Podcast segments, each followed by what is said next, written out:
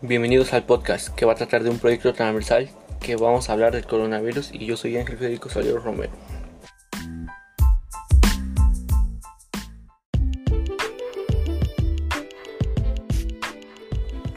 Introducción, inglés. This cross-sectional project made up different subjects to talk about coronavirus. It was very long process when investigating, but it was very interesting to know everything that is happening in the world and raise awareness about the virus that surrounds us for not taking care of ourselves.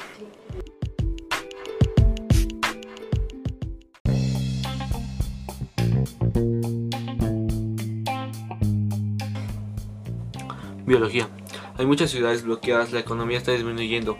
Cierran todas las fábricas, las escuelas, los negocios, hay miles de muertos, ya no hay medicamentos, no hay muchos espacios en hospitales. La nueva cepa de coronavirus fue descubierta por científicos de China el 9 de enero de 2020, a partir de un misterioso brote de neumonía en Wuhan, capital de provincia.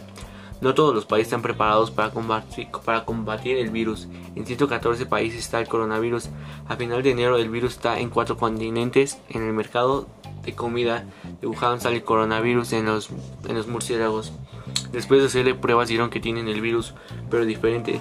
Los murciélagos no solo transmiten distintas cepas de coronavirus, un patógeno en humanos que puede causar una grave inflamación en los pulmones y fiebre.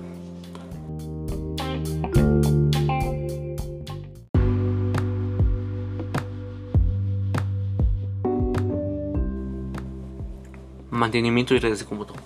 Virus informático es un software que tiene por objetivo alterar el funcionamiento normal de cualquier tipo de dispositivo informático, sin el permiso o el conocimiento del usuario principalmente para lograr fines maliciosos sobre el dispositivo.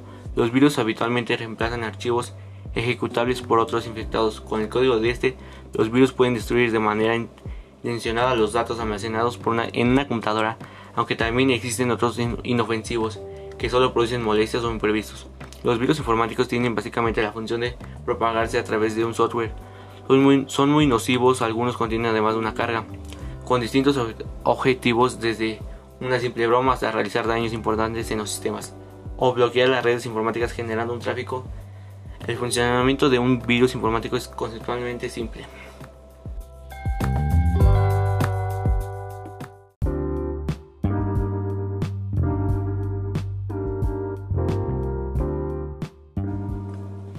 Literatura.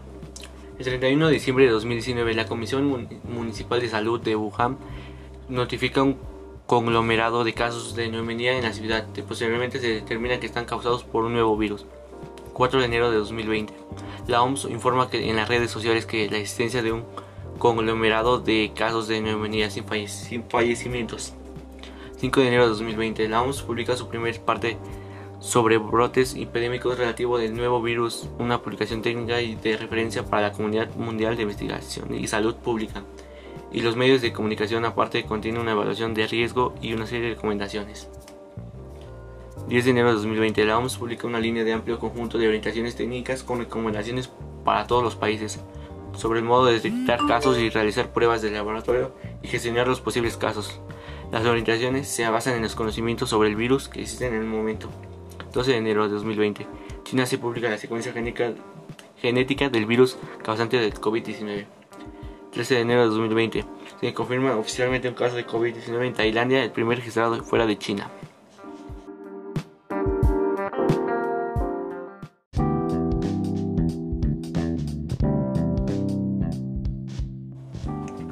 Matemáticas. Número de casos confirmados y muertes causados por el coronavirus COVID-19 en México entre febrero, de, febrero y el 10 de junio de 2020. El 10 de junio de 2020 más de 124.300 casos acumulados de COVID-19 habían sido registrados en México.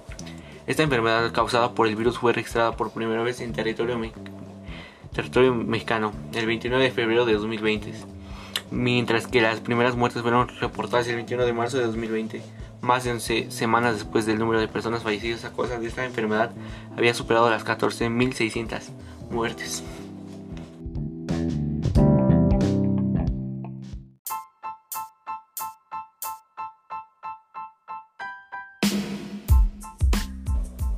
Física. Los retos del sector eléctrico para mantener la continuidad del servicio en condiciones de calidad y confiabilidad se basan en una parte de garantizar la asequibilidad para los sectores residencial y servicios en industria. Esto es a fin de atenuar los efectos sociales y el impacto económico en las empresas y por otra parte para asegurar la sostenibilidad financiera del sector eléctrico. En ese sentido es importante que las empresas eléctricas institucionales relacionadas con el sector, los proveedores de servicios de salud, servicios públicos esenciales establezcan planes que aseguren la continuidad de servicios durante la contingencia. Las medidas y las acciones de implementar se basan en una serie de prioridades que deben de ser atendidas, las que pueden agrupar dos ámbitos, las prioridades del sector eléctrico y aquellas que apoyan los sistemas de salud pública y servicios esenciales. Recomendaciones para ahorrar energía. Utilizar focos de bajo consumo, ahorrar hasta un 75 de energía, apagar la luz de ambiente que no estés utilizando. Usa luz natural en el tiempo que puedas. Ser posible usar energías alternativas para una producción de electricidad como celdas, foto, fotoceldas para utilizar la energía solar o generadores, generadores eólicos.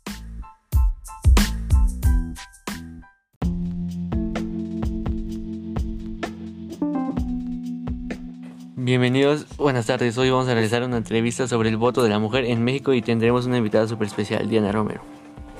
¿Qué opinas del voto de la mujer? Es muy importante en la igualdad y en la participación política y a participar en la toma de decisiones del país. ¿En qué año fue el primer voto de la mujer? En 1954. ¿Quién otorgó el voto de la mujer en México? Adolfo Ortiz. ¿Por qué crees que el voto de la mujer es importante?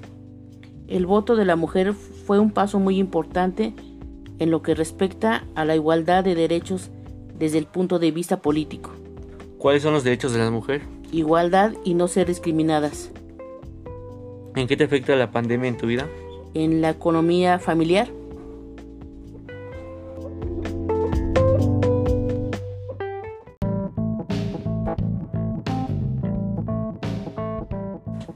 Conclusiones. Un nuevo virus que ha vuelto capaz de propagarse de persona a persona no hay tratamientos específicos para el coronavirus.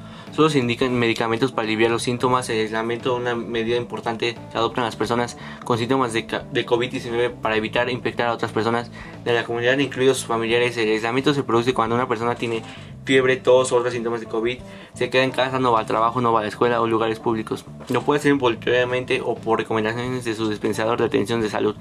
El aislamiento de una persona efectuada a través de gotas de saliva o expulsadas al toser, estornudar o estrechar la mano o al tocar un objeto de superficie contaminada con el virus.